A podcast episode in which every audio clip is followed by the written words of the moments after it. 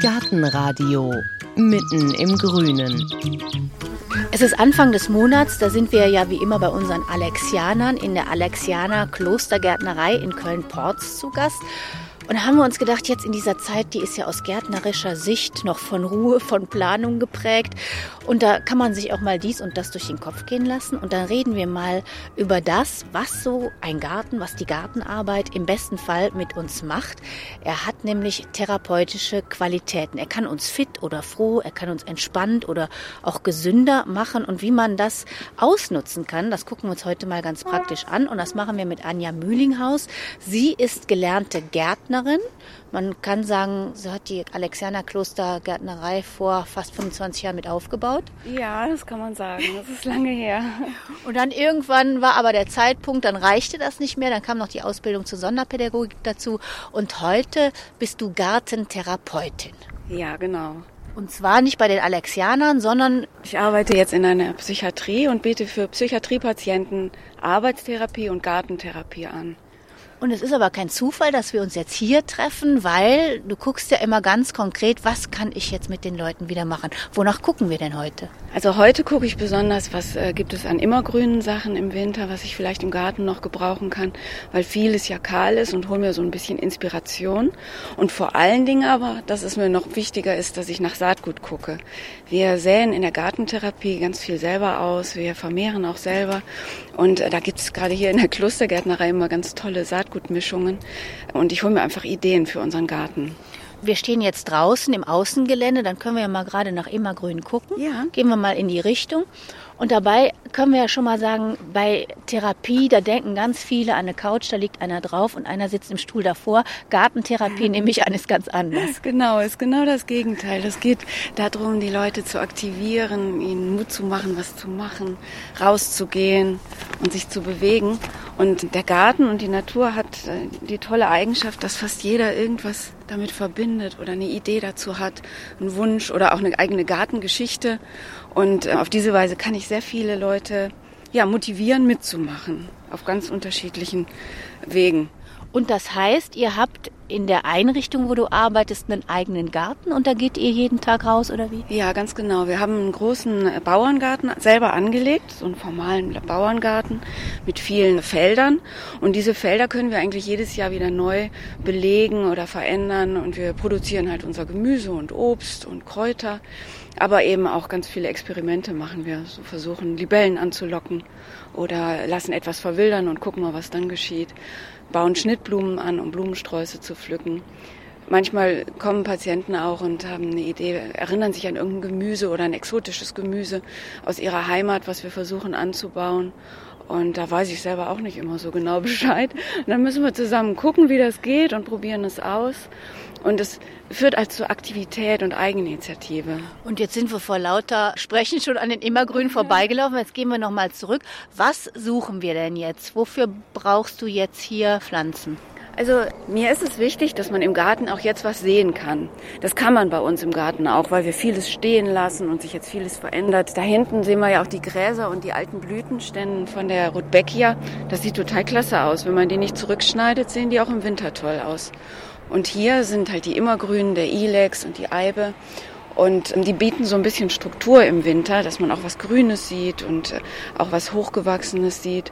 Allerdings ist es so, dass das jetzt für meinen Garten ist es eigentlich gar nicht so notwendig. Was wir hier sehen, würde ich jetzt im Bauerngarten gar nicht so pflanzen, weil es auch von der Kultur her nicht so gut passt. Wir haben wir stehen jetzt vor heimische. Hecken in unserem Garten und das ist dann auch für die Vögel etwas besser. Genau hier sind die äh, Säulenzypressen. Wir haben in der Psychiatrie auch im Gelände so ein bisschen so Ruheplätze geschaffen und da haben wir drei Säulenzypressen gepflanzt. Das äh, sieht so ein bisschen Toskana-mäßig aus und so probieren wir immer wieder aus, also die eigene Umgebung ein bisschen zu verändern. Aber hier vorne, da ist zum Beispiel die Blaufichte. Ich habe gedacht, es wäre eigentlich schön, bei uns im Gelände noch einen Weihnachtsbaum zu haben, den wir selber quasi großziehen. Und der wollte gerade sagen, ist eben- jetzt ein bisschen spät. ist jetzt absolut, der bleibt ja sowieso da stehen und der muss auch erstmal groß werden. Aber dass wir dann einen Weihnachtsbaum haben, den wir auch im Winter schmücken können. Wir hatten das nämlich bis jetzt nicht, dass wir so zu Weihnachten das, Gelände ein bisschen weihnachtlich machen. Und so eine Blaufichte wäre schon mal das Richtige. Wobei ich auch denke, die kann ruhig bei uns groß werden. Die müssen wir nicht so groß kaufen. Ja, die hier, die sind jetzt vielleicht so 60 Zentimeter hoch. Die, die brauchen noch ein bisschen, bisschen stattlicher Weihnachtsbaum sind. Aber das ist okay. Das ist in der Gartentherapie ja auch so. Es ist immer in die Zukunft gewandt. Das heißt, wer im Garten arbeitet, glaubt auch an die Zukunft und freut sich auf morgen, um zu gucken, was ist draus geworden, was ich gemacht habe. Ne, Es ist sehr, sehr zukunftsgewandt und positiv.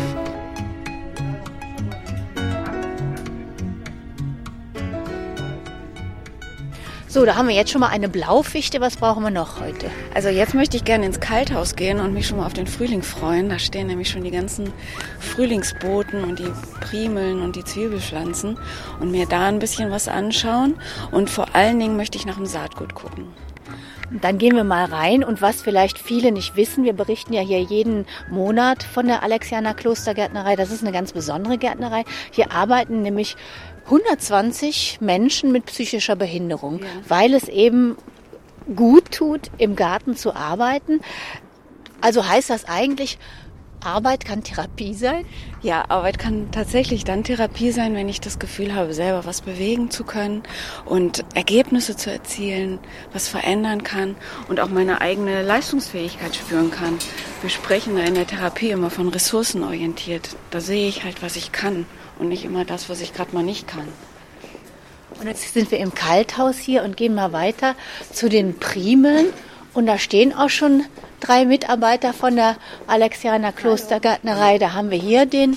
Herrn Sommer Michael. Andrea Vasen. Herr Jonaidi. Und was machen Sie hier gerade? Primel ausputzen und durchsortieren, auffüllen und sowas.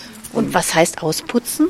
Ausputzen heißt, sagen wir mal, ob gelbe Blätter da sind oder die faulen Blätter wegmachen, damit die also sich vor Krankheiten schützen und so, sagen wir mal. Die sehen gut aus, ehrlich gesagt, die Primeln hier.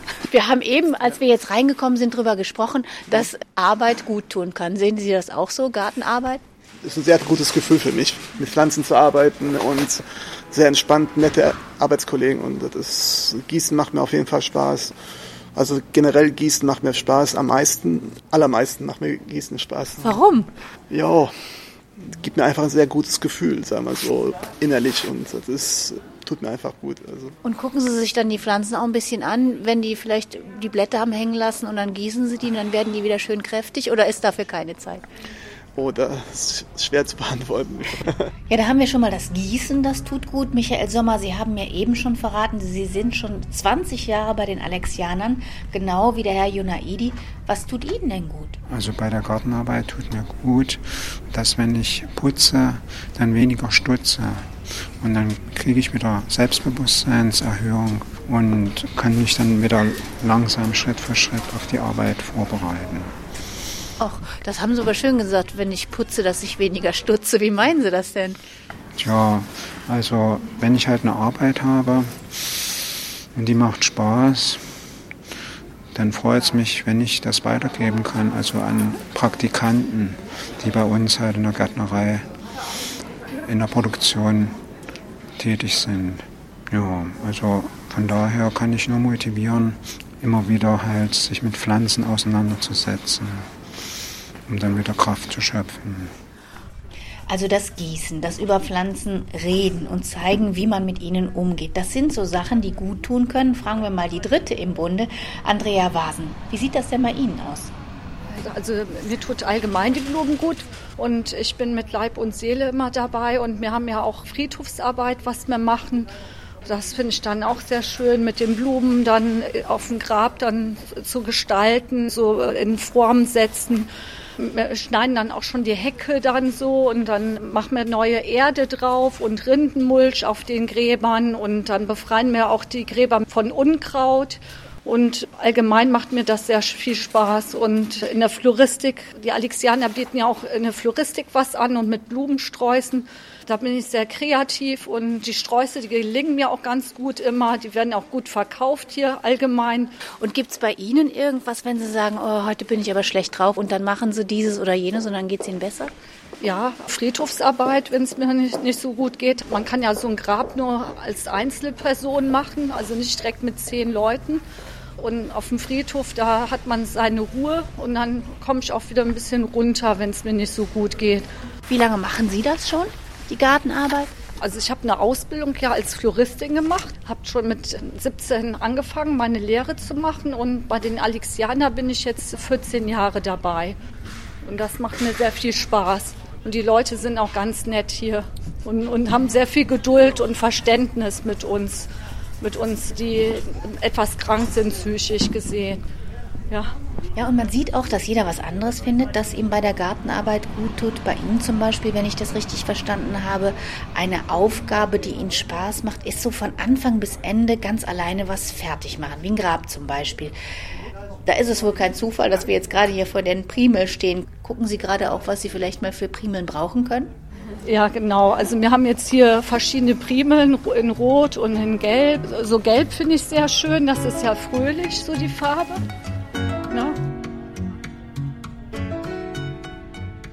Ja, an der Mühlinghaus. Auch wir gucken jetzt mal auf die Primeln und wenn man das Auge so schweifen lässt, dann kann man sich vorstellen, dass die auch therapeutische Wirkung haben können. Welche haben es die denn gerade angetan? Also mir tun es immer diejenigen an, die so richtig schön leuchten nach dem Winter, wenn alles so weiß und eher kahl ist. Also gelb und rot ist auf jeden Fall der Knaller, aber blau ist auch, eigentlich sind alle Farben schön. Auf jeden Fall muss viel gelb und rot dabei sein. Und man muss sagen, wir gucken jetzt wirklich über ein Farbenmeer. Rot leuchtet dahinter, gelb und orange. Dann kommen die Magenta, Rosa, Pink, Blautöne. Dann geht's weiter hinten auch wieder mit ein bisschen Orange. Also es geht die ganze Halle eigentlich durchgehend mit Farbe weiter. Und ich bilde mir ein, wenn ich da drauf gucke, mein Auge saugt das jetzt richtig ein. Das tut mir gut. Ja, es fehlt so die Farbe, ne? Und man hat richtig Sehnsucht danach, dass es wieder bunt wird.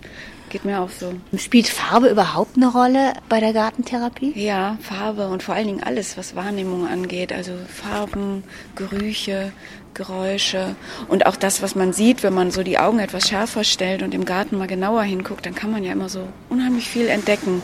Also Pflanzen, die auf einmal wachsen, man weiß gar nicht, wo kommen sie her, haben wir die gesetzt und wie sehen die aus? Oder Tiere im Garten, die Kräuter, alles, was auch so ganz klein ist, also im Mikrokosmos, ist total viel zu entdecken. Also die ganze Wahrnehmung kann angeregt werden durch den Garten, aber wenn man eher gestresst ist, kann ein Garten eben auch sehr beruhigend wirken, ne? weil, weil er auch so eine Weite hat und so eine Ruhe ausstrahlt. Und wenn wir jetzt hier auf die Primeln gucken, nimmst du denn da schon welche mit oder ist das erstmal gucken, weil die ja noch nicht raus dürfen in den Garten? Ja, da warten wir wahrscheinlich noch was mit. Ähm, spätestens zu Ostern werden wir unseren Garten schön bunt machen, also zum Frühlingsbeginn. Aber jetzt warte ich dann noch mit. Ich gucke nur, ob ich auch nichts vergesse bei meiner Bestellung, was hier alles ist an schönen bunten Pflanzen, damit ich dann auch auf jeden Fall das Richtige dabei habe. Und jetzt hast du eben schon angesprochen, mal mit ruhig und so. Aber wenn man sich mit Gartentherapie beschäftigt, dann sieht man ja auch, das soll auch ja für den Körper viel bringen. Ich kann mir jetzt vorstellen, dass man gute Kondition kriegt, wenn man viel hackt. Aber inwiefern wirkt sich das denn auf den Körper aus? Also auf den Körper wirkt es sich insofern aus, dass überhaupt die ganze Körperwahrnehmung aktiviert wird. Ich bin bei Wind und Wetter draußen, ich bewege mich und spüre meinen Körper viel intensiver, als wenn ich in Räumen bin und mich wenig bewege. Und dann gibt es ja auch bestimmte Anforderungen. Also ich muss entweder grobmotorisch oder feinmotorisch was machen oder ich berühre verschiedene Pflanzen und Erden. Und das äh, hat alles Einfluss auf meine Körperwahrnehmung und auch mein Empfinden im Körper, wie ich mich mit meinem Körper fühle.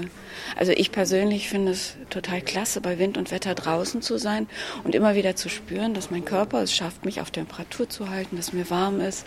Im Sommer kühlt mich mein Körper und wie das alles so funktioniert, das ist ein sehr intensives Empfinden und ich finde das wohltuend. Ein Patient hat mal gesagt, die Arbeit im Garten macht mich warm und wach. Und da ist ja eigentlich auch egal, ob man irgendwelche Probleme, Beschwerden hat oder nicht, haben wir jetzt gerade gehört, das tut uns dann allen gut. Genau, wir haben alle den gleichen Körper und eigentlich auch die gleichen Bedürfnisse. Menschen mit einer psychischen Behinderung sind halt sehr, sehr vielen Herausforderungen ausgesetzt, die wir normalerweise so nicht haben. Und sie haben oft wenig Selbstbewusstsein, wenig Eigeninitiative und auch das Vertrauen in sich selbst. Und gerade im Garten kann man das so Stück für Stück wieder aufbauen, dass sie merken, ich kann etwas bewegen, ich bin wichtig bei diesen Arbeiten, ich kann die Umwelt gestalten und vor allen Dingen, ich kann ein Teil der Natur sein als Gärtner. Ne? Ich kann ja in diese natürlichen Prozesse, in diesen Prozessen kann ich mitwirken. Und wenn ich es gut mache, dann funktioniert das, dann bin ich ein Teil dieses Systems. Und manche möchten einfach nur beobachten, was so passiert, die Insekten und die Hummeln und dann einen Regenwurm stundenlang beobachten, wie der sich durch die Erde buddelt. Das ist total unterschiedlich. Aber meistens suchen die Leute genau das, was ihnen gut tut bei der Gartentherapie. Also Arbeit tut gut. Das haben uns auch die drei Gärtner hier von den Alexianern gesagt. Ja, ich fand das so schön, wie der Mohammed Junaidi. Der hatte gesagt, dass er gerne gießt. Und äh, das ist so Fürsorge und Verantwortung übernehmen. Ne? Das ist äh, ein wichtiger Teil, ja. Also das Selbstbild ändert sich mhm. auch von uns. Also wenn ich jetzt irgendwo mich um Pflanzen kümmere, heißt das, dass ich, wenn ich auf meinem Balkon stehe und sehe, das wächst und gedeiht, tut das auch meinem Selbstwertgefühl gut? Bei mir ist es so. Also mir tut es gut. Mir lädt es auch meine, meine Batterien wieder auf. Ja, ich mag das sehr, im Garten zu arbeiten. Es gibt ja auch Gärten für Demenzkranke. Man kann das Gedächtnis fördern mit Gartenarbeit. Wie denn? Unser Geruchssinn zum Beispiel ist ein ganz alter Sinn und viele Gerüche aus meiner Biografie, aus meinem Leben kann ich immer noch erinnern, auch wenn ich ansonsten ganz große Gedächtnis- und Erinnerungsprobleme habe. Und gerade im Garten gibt es dann oft solche Erinnerungsdüfte, die dann auch so ganze Bilder und Geschichten wiederbeleben und die Leute wieder so in ihrem Leben ein bisschen erden. Und das kann man gerade in so einem Demenzgarten gut fördern. Und das heißt aber nicht, dass wenn ich in den Garten gehe und da viel arbeite, dass ich mir dann wieder die Namen von meinen Nachbarn besser merken kann nee, oder so. So funktioniert es leider nicht. Gibt es denn Arbeiten, die nachgewiesenerweise besonders gut tun, sowas wie Eingraben oder wir haben ja schon gehört, das Gießen oder sonst irgendwas, wo man weiß, also da kriegt man jeden mit? Das ist sehr, sehr unterschiedlich. Ich würde sagen, fast jede Arbeit im Garten kann für jemanden sehr, sehr hilfreich und therapeutisch wirksam sein. Es hängt davon ab, wo jemand steht und was jemand braucht. Manche müssen Druck ablassen und Dampf ablassen, dann tut es total gut, so Erde zu bewegen und auch zu sehen, was man bewegt hat, so das Ergebnis zu sehen und richtig ins Schwitzen zu kommen. Und andere sind aber so aufgeregt und innerlich aufgewühlt, dass es zum Beispiel gut sein kann, Ordnung zu schaffen, so ganz sauber zu jäten und so, so eine Ordnung zu schaffen, zum Beispiel im Gemüsebeet. Und das ist dann so ein bisschen auch Ordnung schaffen in einem eigenen inneren Zustand, also die Gedanken zu sortieren. Das kann dabei gut helfen.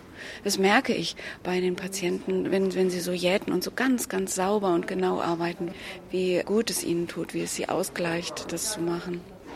Das machst du jetzt auch schon lange. Gartentherapie gibt es dann auch immer mal wieder so Fälle, da hast du gesagt, das hat mich jetzt wirklich überrascht, was sich da tut. Das hätte ich nicht gedacht. Also ich bin überrascht, wenn Patienten, die sehr ähm, körperlich sehr wenig Eigeninitiative zeigen, sich kaum bewegen können, sehr übergewichtig sind zum Beispiel und eigentlich so mit Bewegung draußen oder geschweige denn Sport überhaupt nichts zu tun haben, dass ich sie in die Gartentherapie einbinden kann, weil jeder findet irgendetwas. Und wenn Sie zum Beispiel das Saatgut sammeln von den Ringelblumen und dann äh, das trocknen und dann wieder neue Blumen aussehen können. Also es gibt eigentlich auch für Leute, wo ich denke, die sind eigentlich erstmal so gärtnerisch vielleicht gar nicht so prädestiniert dafür, gibt es in der Gartentherapie immer etwas, wo ich sie einsetzen kann. Und Saatgut war unser Stichwort, das brauchen ja, genau. wir nämlich auch noch. Da gehen wir jetzt mal hin. Ja.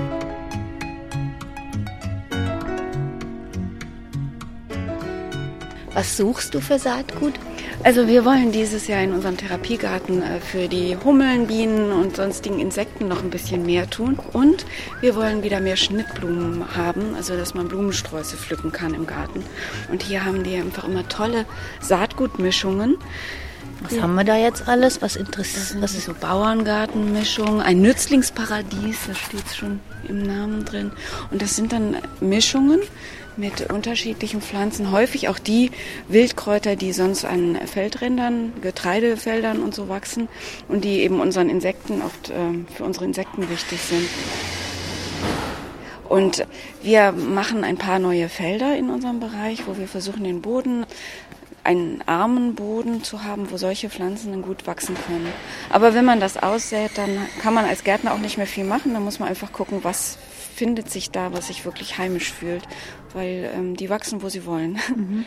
Was käme jetzt so in Frage? Hier gucken wir mal, hier ist auch Gründünger, jede Menge. Ja. Ziervogelgras. Ist ja lustig. Ja, okay. Ziervögel haben wir nicht, aber wir haben die echten Vögel, die wir viel im Garten haben. Und wir machen auch in unserem Bauerngarten viel mit Gründüngung. Was, was ja wirklich faszinierend ist, ist immer dieser natürliche Kreislauf, dass alles, was im Garten auf dem Kompost landet, hinterher wieder zu guter Erde wird. Und die Gründüngung ist etwas, was wir immer auf die Felder geben, wenn wir abgeerntet haben und was dann später untergepflügt wird oder auf dem Kompost kommt. Und hier ist ja jetzt jede Menge Gemüsesaatgut. Esst ihr dann auch eure Produkte, die ihr da so, habt ihr überhaupt Gemüse? Genau, wir haben auch Gemüse. Am liebsten Gemüse, was man direkt essen kann, also Rohkost. Und die Patienten der Psychiatrie können diesen Garten nutzen, so wie sie wollen, für ihren eigenen Bedarf.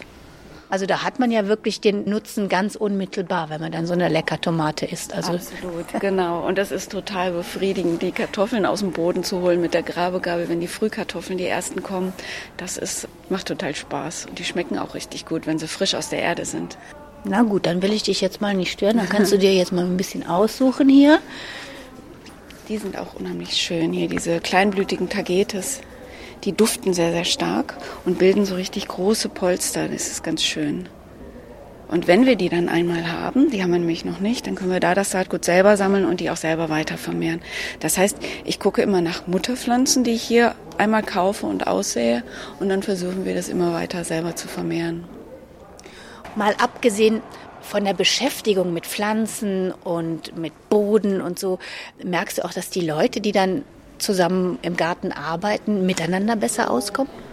Ja, das ist sehr unterschiedlich. Es gibt tolle Teamarbeit und das ist ein sehr schönes Gefühl, zusammen was zu schaffen. Gerade wenn man so schwere Arbeiten macht oder viel umzugraben hat, dann ist das klasse, zusammen diese Arbeit zu machen. Auf der anderen Seite mögen es viele Patienten auch für sich arbeiten zu können, Ruhe zu haben und einfach nur mit ihrer Arbeit im Garten zu sein und sich nicht mit anderen auseinandersetzen zu müssen. Die Möglichkeit habe ich im Garten. Ich kann jedem das anbieten, was er braucht. Manche arbeiten gerne im Zweierteam, manche gerne in einer großen Gruppe und manche machen gerne ihre Arbeit für sich und sind auch ganz alleine verantwortlich für das, was sie tun. Jetzt sucht sich wahrscheinlich von uns jeder sowieso aus, was ihm am besten tut. Aber auf der anderen Seite sind wir ja auch Gewohnheitstiere. Wir machen ja sonst auch im Garten oft immer dasselbe. Wenn ich jetzt den Garten vielleicht mal anders nutzen will, gibt es so einen Tipp, dass du sagst, man könnte auch mal ausprobieren, das mal so zu machen und dann merkt man vielleicht, dass einem das gut tut, also vielleicht alte Wege zu verlassen? Also bei mir ist es gerade so, dass ich Spaß daran habe, etwas verwildern zu lassen.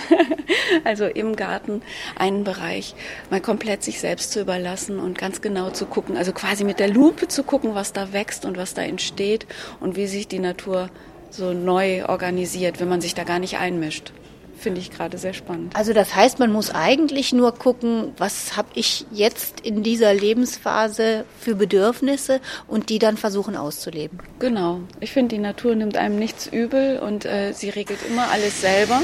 Und wenn wir was machen wollen und wenn wir was gestalten wollen, dann können wir das auch. Dann können wir da Eingriff nehmen und kultivieren. Ne? Das ist ja auch das Wort kultivieren. Aber wir können auch die Natur sich selbst überlassen und einfach zugucken. Mitmachen oder einfach nur zugucken. Beides kann also gut tun. Das ist doch jetzt ein schönes Schlusswort, denn damit geht jetzt auch diese Folge aus der Alexianer Klostergärtnerei zu Ende. Mehr über Gartentherapie, was sie bewirken kann und auch ein paar Links dazu finden Sie wie immer auf unserer Homepage auf gartenradio.fm. Ich sage jetzt erstmal Danke an Gartentherapeutin Anja Mühlinghaus und auch an Andrea Vasen, an Michael Sommer und an Mohamed Ioannide dafür, dass sie uns erzählt haben, was ihnen bei der Gartenarbeit besonders gut tut. Und bevor wir Ihnen jetzt verraten, wie es in der nächsten Folge vom Gartenradio weitergeht, haben wir noch ein Vögelchen für Sie, dessen Gesang vielleicht auch ein bisschen gut tut.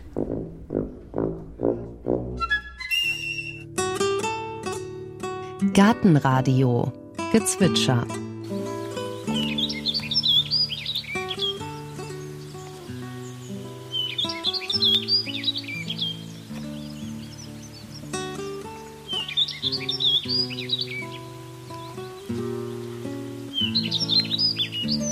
Das war die Waldammer. In der nächsten Folge hören Sie von Moosen, Menschen und Wabi-Sabi. Wabi-Sabi-Ästhetik. Das ist so eine bestimmte japanische Vorstellung von Kunst und Kultur und ja einem äh, Bild, was so ein Garten darstellen muss. Und Moose spielen in diesem Wabi-Sabi-Ideal äh, einfach eine unheimlich große Rolle. Man kann das im Prinzip so beschreiben, im Wabi-Sabi-Garten zählt vor allen Dingen die Patina und die kleinen Dinge sollen vor allen Dingen zum Vorschein kommen. Es ist etwas schwierig natürlich Moose zu kultivieren, weil es nicht die übliche Art von Pflanze ist, die man in einem botanischen Garten kultiviert, sondern sie äh, sind spontane Vegetation. Das war eine gewisse Herausforderung, wo wir auch erstmal dann gemeinsam lernen mussten, wie wir das am besten machen. Und man sieht ja die Moose wirklich erst, wenn man durch eine Lupe guckt. Schon bei drei-, vierfacher Vergrößerung sieht man so viel mehr. Es lohnt sich, sich Pflanzen mal genauer anzusehen. Man taucht wirklich in eine ganz andere Welt ein und man hat, so ging es mir zumindest fast das Gefühl, man hätte vorher was verpasst.